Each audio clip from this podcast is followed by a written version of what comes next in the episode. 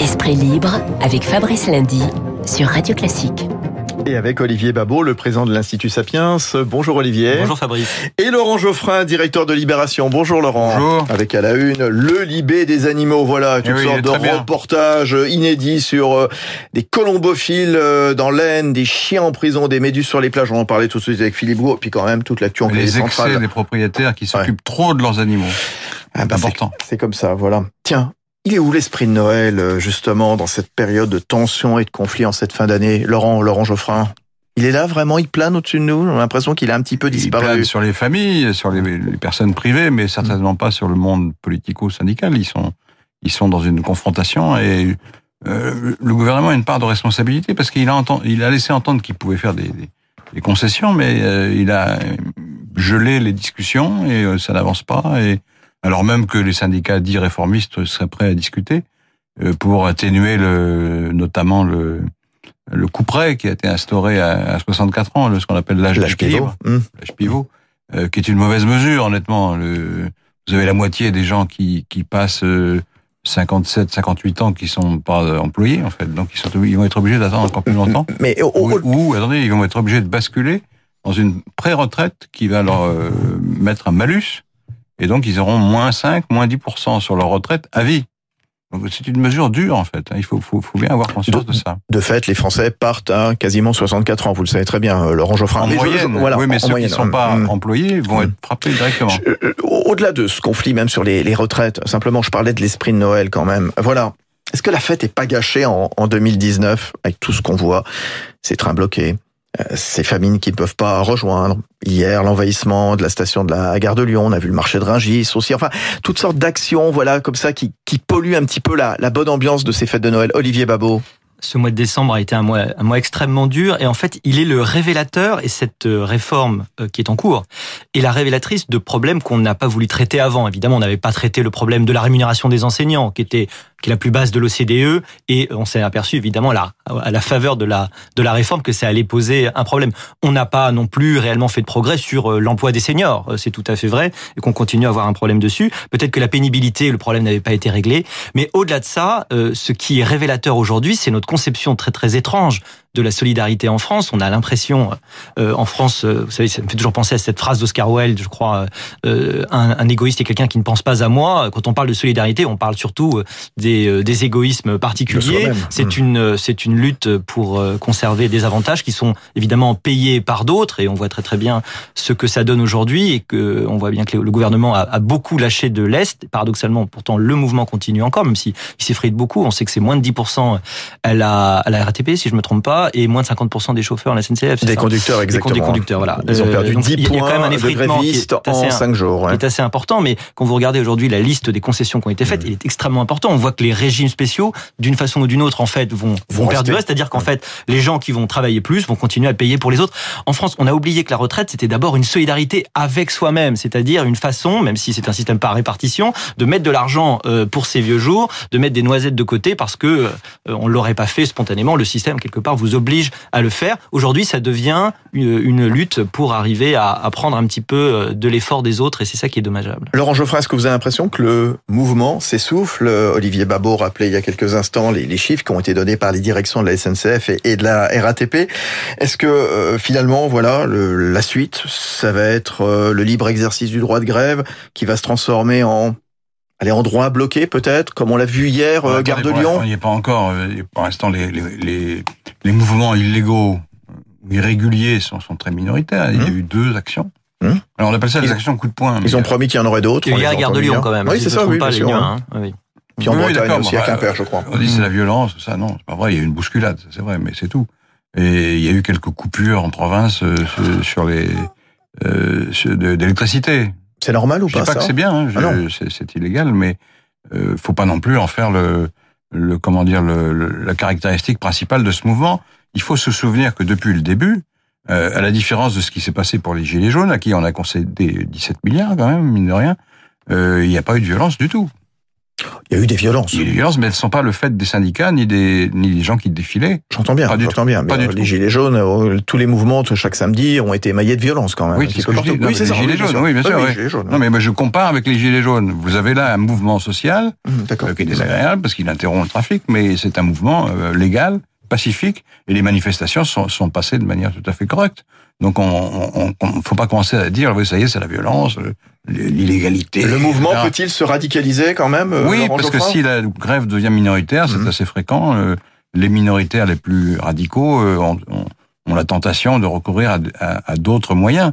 Mais encore une fois, il y a un compromis possible, c'est ça qui est frappant. Olivier Babot. C'est toujours une bonne occasion de nous rappeler euh, ce qu'on sait depuis Moscovici, hein, le, pas le politicien, son père, le, le sociologue, hein, que ce sont les minorités actives hein, qui font euh, en réalité de façon générale euh, dans les sociétés, qui font bouger les choses, et c'est pas les majorités en général qui sont silencieuses. Là, on a en effet une majorité, ça fait une minorité, pardon, ça fait longtemps que c'est une minorité de grévistes qui voit que euh, même euh, pour dire, sa propre grève n'a plus assez Oui, mais ils de ne sont pas impopulaires. euh, oui, enfin ça commence quand même à être Les- quand même beaucoup réduit, plus, hein. euh, beaucoup oui, mais il n'y a pas de rejet, il n'y a pas de, il a pas de condamnation euh, dans l'opinion. En tout cas, comme ils trouvent que c'est pas pas assez utile leur action, le fait eux-mêmes d'arrêter de travailler, eh ben ils essayent d'empêcher les autres de travailler, comme on a pu voir à la RATP où on essayait évidemment d'empêcher les autres, Les conducteurs de bus les conducteurs, euh, non grévistes. euh, pour avoir un maximum euh, d'effets. Ça prouve bien en réalité qu'ils voient que le, le- le mouvement est en train de s'effriter. L'exécutif aussi mise sur cet affaiblissement, à votre avis, Olivier Babot, Laurent Geoffrin? Je pense qu'ils ils l'espèrent éventuellement, évidemment, pardon. Euh, ils ont surtout peur probablement d'une reprise au mois de janvier. Mmh. D'autant plus que les concessions ont été telles aujourd'hui qu'on voit pas très bien, sauf évidemment à retirer euh, le projet euh, et, ou à le vider totalement de sa substance.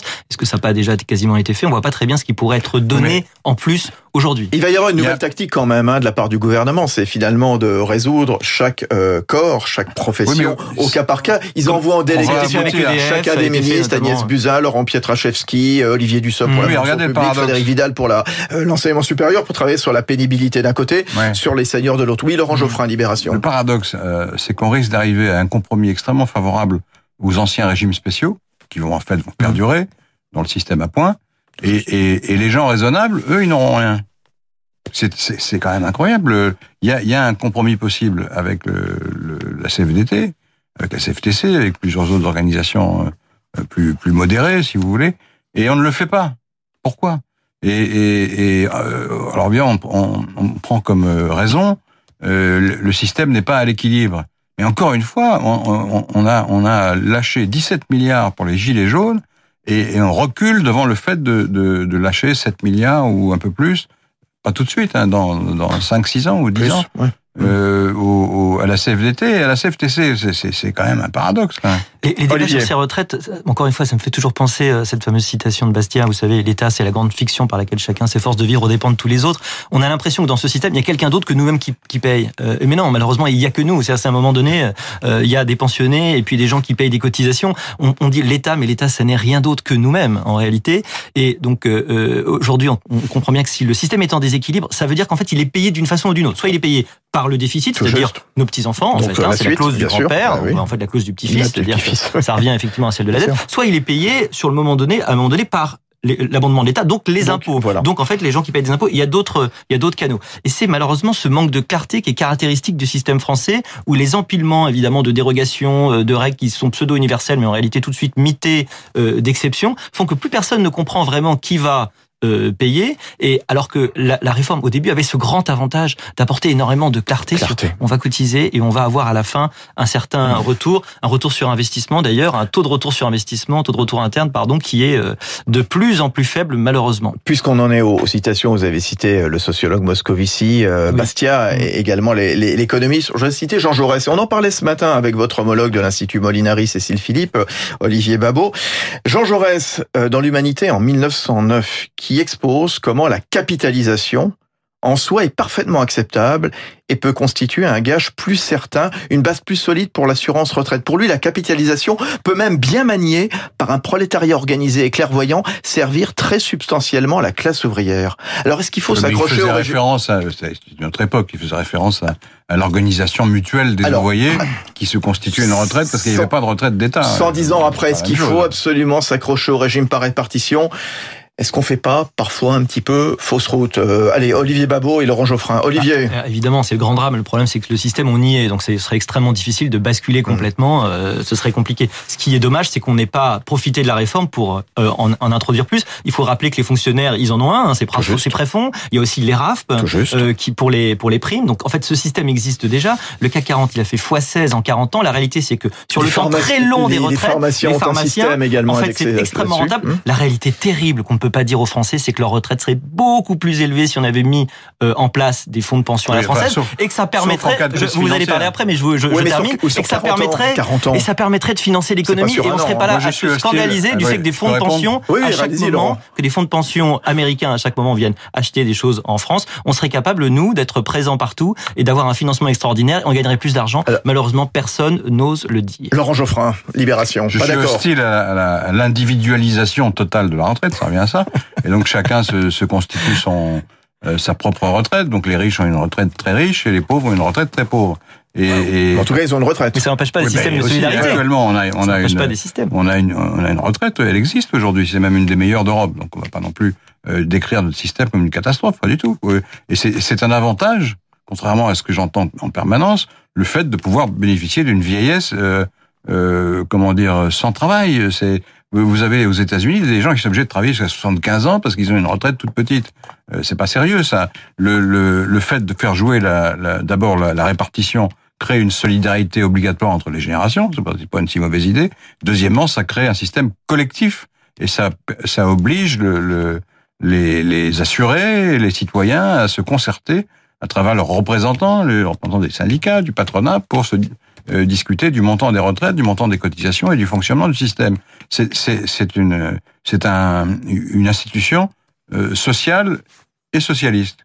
Eh bien, on va expliquer qu'il faut la détruire et qu'il faut que, la logique du profit individuel soit euh, l'ultima ratio de la société française. Je suis contre et les Français sont contre. Et, ceux qui prêchent ce truc-là sont ultra minoritaires. Ils ne sont que des agents euh, des, des, des, des, banques quoi, qui veulent faire du profit aussi. Vous êtes un agent des banques, là, C'est ça qui est bah triste en France, parce que dès qu'on parle bah, d'activité euh, privée, dès qu'on parle d'intérêt privé, tout de suite on dit oh là là, c'est un gros mais mot, c'est très très mal. En revanche, collectif, collectivité ou socialisme, c'est censé être des, bons, des, des mots qui, qui servent d'argument euh, tout seul. quelque chose de collectif, ça peut aussi être bah, des fonds justement qui sont collectifs, c'est tout à fait vrai.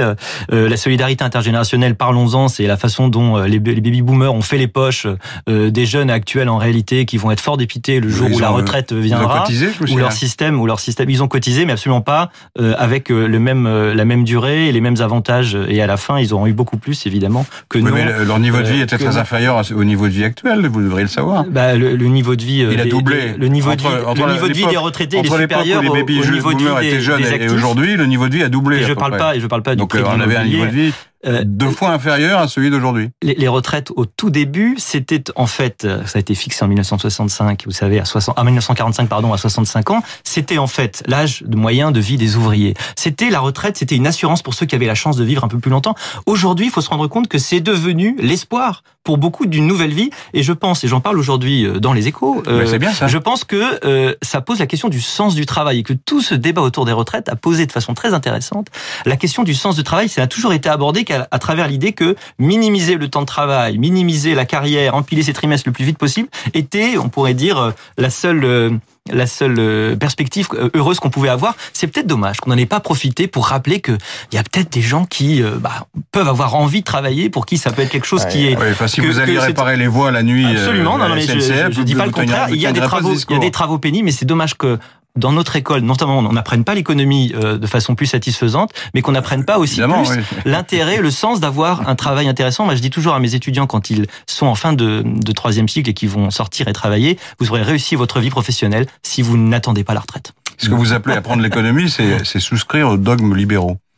Ou, ou, en tout cas ne pas expliquer toujours sous un dogme plutôt socialiste non, aussi, comme souvent dans les livres de les livres de géographie, les livres d'histoire et les livres de mathématiques. à ce que j'entends, moi je suis favorable à l'entreprise et à l'économie de marché. Excusez-moi. Bon, C'est bien. Bah écoutez, joyeux Noël quand même à, tous les deux. Bonne fête en tout cas. L'esprit de Noël qui plane. Voilà, l'esprit de Noël euh, malgré tout. Laurent Geoffrin, directeur de Libération. Merci beaucoup Laurent. Et Olivier Babot à la tête de l'Institut Sapiens. 8h57 sur Radio Classique. Dans un instant, rappel des titres de l'actualité, la météo et l'ouverture de la bourse. À tout de suite.